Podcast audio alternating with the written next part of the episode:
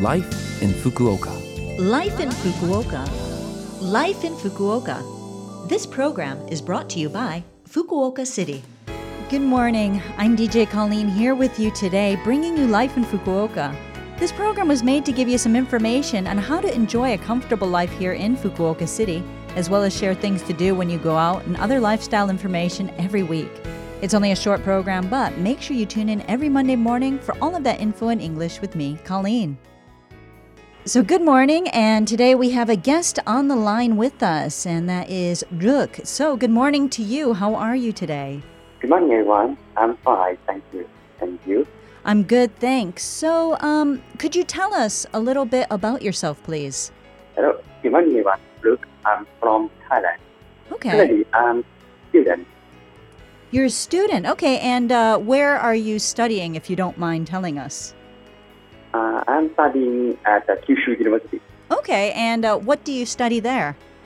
I'm studying chemistry. Ah, all right, all right. So, we have a scientist here, huh? Yes. So, how long have you been uh, studying at Kyushu University or in Fukuoka? I am staying in Fukuoka for around two years. Okay, and so far, what do you like here? Uh, I like food in Fukuoka, and I also like uh, football club in Fukuoka and baseball club in Fukuoka. All right. So, did you have any culture shock when you came to Fukuoka for the first time? Mm, the first time I came to Fukuoka, I um, I was surprised that there are many izakaya and there are vending machines there. Okay. Um, are these things that you like or don't like? Actually, I like izakaya because uh, there is a really good chance to meet friends. All right. Is there any uh, izakaya that you can uh, recommend? I have a izakaya in around the university called uh, Taniki. Okay. And you enjoy that one? Yes, I was enjoying very much, and I often visit there. All right. All right.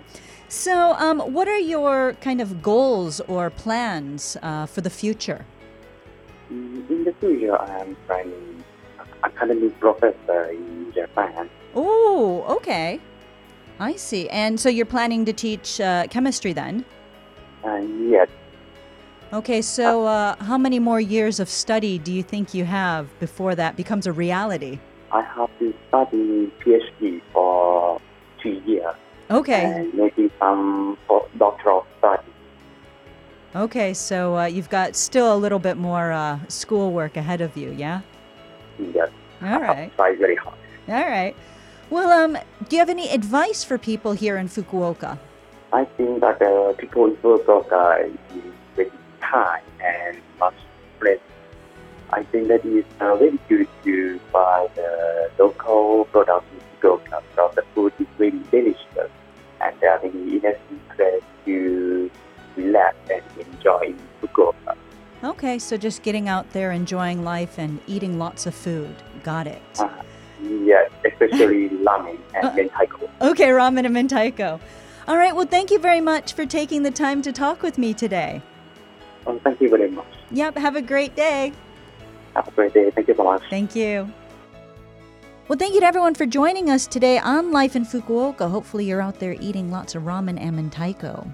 Well, you'll be able to hear a full broadcast of this interview as a podcast at any time if you just check the Life in Fukuoka blog.